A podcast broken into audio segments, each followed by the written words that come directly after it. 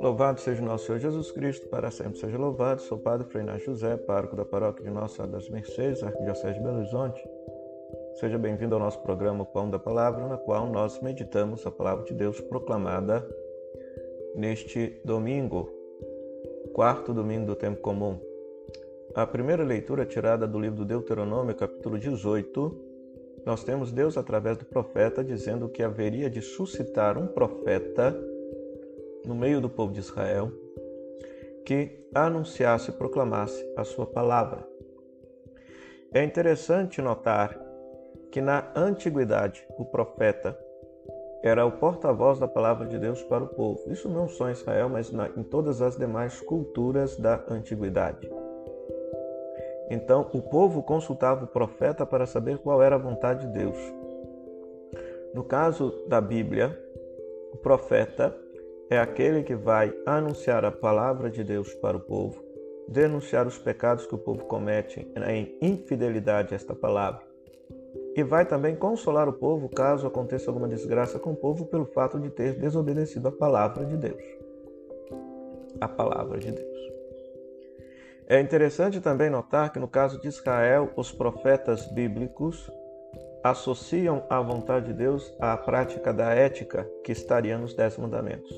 Em outras palavras, eles vão afirmar categoricamente que o verdadeiro culto que Deus agrada é a prática da ética e da moralidade. Não adianta nada a liturgia, o culto litúrgico, se ele não estiver aliado à prática da justiça que está sintetizada nos Dez Mandamentos. Então, o verdadeiro culto agradável a Deus é a prática da ética. A prática da ética a prática dos mandamentos. No Antigo Testamento, Moisés vai ser considerado um grande profeta, pois ele trouxe de fato a palavra de Deus para o povo. Segundo a tradição judaica, ele entrega a Torá, que é a parte mais sagrada da Escritura, ao povo para que o povo possa praticar e obedecer. Isso segundo a tradição religiosa de Israel. Todos os demais grandes profetas, Isaías, Miqueias, Oséias, Amós, Jeremias, Ezequiel, todos eles vão exercer também esta função de anunciar a palavra, denunciar os pecados e consolar o povo, cada um em seu devido contexto histórico. Se o Evangelho, se a primeira leitura nos fala que Deus haverá de suscitar um profeta, o Evangelho nos mostra quem é este profeta definitivo enviado por Deus ao qual todos deviam, deveriam esperar. É a pessoa de Jesus. Marcos capítulo 1. Jesus está na sinagoga em dia de sábado, ensina como quem tem autoridade, não como os mestres da lei, e expulsa um espírito impuro que está ali, possuindo a vida de um homem. E ao término desta ação, a multidão que ali está diz que ele de fato ensina com autoridade, pois até os espíritos impuros o obedecem. Este texto ele é muito interessante porque, em primeiro lugar, mostra o primeiro gesto de Jesus. Então, normalmente na antiguidade, quando se escrevia um texto, no início se mostrava a que veio o personagem. Então, segundo o Evangelho de Marcos, Jesus veio para libertar a humanidade da escravidão do poder do mal, simbolizado por este demônio que está possuindo esta pessoa, esse espírito mal que está possuindo essa pessoa. Primeira coisa. A segunda coisa é um detalhe irônico, pois este homem está possuído dentro de uma sinagoga, dentro do espaço religioso. A sinagoga era nada mais e nada menos o local no qual os judeus ao sábado se reuniam para escutar a Torá e debater a Torá, descobrir a vontade de Deus. Isso talvez se deve ao fato de que, quando o evangelho está sendo escrito, eles já estão começando um processo de expulsão dos cristãos das sinagogas. Então, por isso, para os cristãos, a sinagoga vai ser o lugar onde vai estar a presença do mal, ao passo que os cristãos vão fazer a experiência de Deus não mais nas sinagogas, mas nas suas casas, onde haverão de celebrar a Eucaristia. Terceiro detalhe consiste justamente nesta repetição do ensino da autoridade, pois Jesus ensina como quem tem autoridade, não como os mestres da lei, que falam coisas belas, belíssimas, até colocam pesados fardos nas costas das outras pessoas, mas eles mesmos não praticam. Ao passo que Jesus palavra e vida é uma coisa só. Antes de pregar para as pessoas, Jesus ensina com a própria vida. Por isso, a sua palavra possui autoridade. A sua palavra possui exousia em grego, possui poder. O poder da coerência e o poder do testemunho que ele dá com a sua própria vida, com a sua própria vida. Então, se a primeira leitura de hoje nos fala que Deus haverá de mandar um profeta e o Evangelho nos mostra Jesus anunciando a palavra de Deus, então nós somos obrigados a reconhecer que Jesus é esse profeta definitivo que Deus enviou à humanidade para anunciar a sua palavra definitiva de tal maneira que, se nós escutarmos a palavra de Jesus, acolhemos a palavra de Deus. Recusar a palavra de Jesus é recusar a palavra definitiva que Deus disse à humanidade para a salvação dela mesma. Por isso, o Salmo responsorial vai nos dizer, o Salmo 94, que nós não podemos ter um coração fechado, mas que nós precisamos ouvir a voz de Deus. E para nós, esta voz de Deus já foi dita já foi proclamada, já foi anunciada. É a palavra, é a pessoa de Jesus.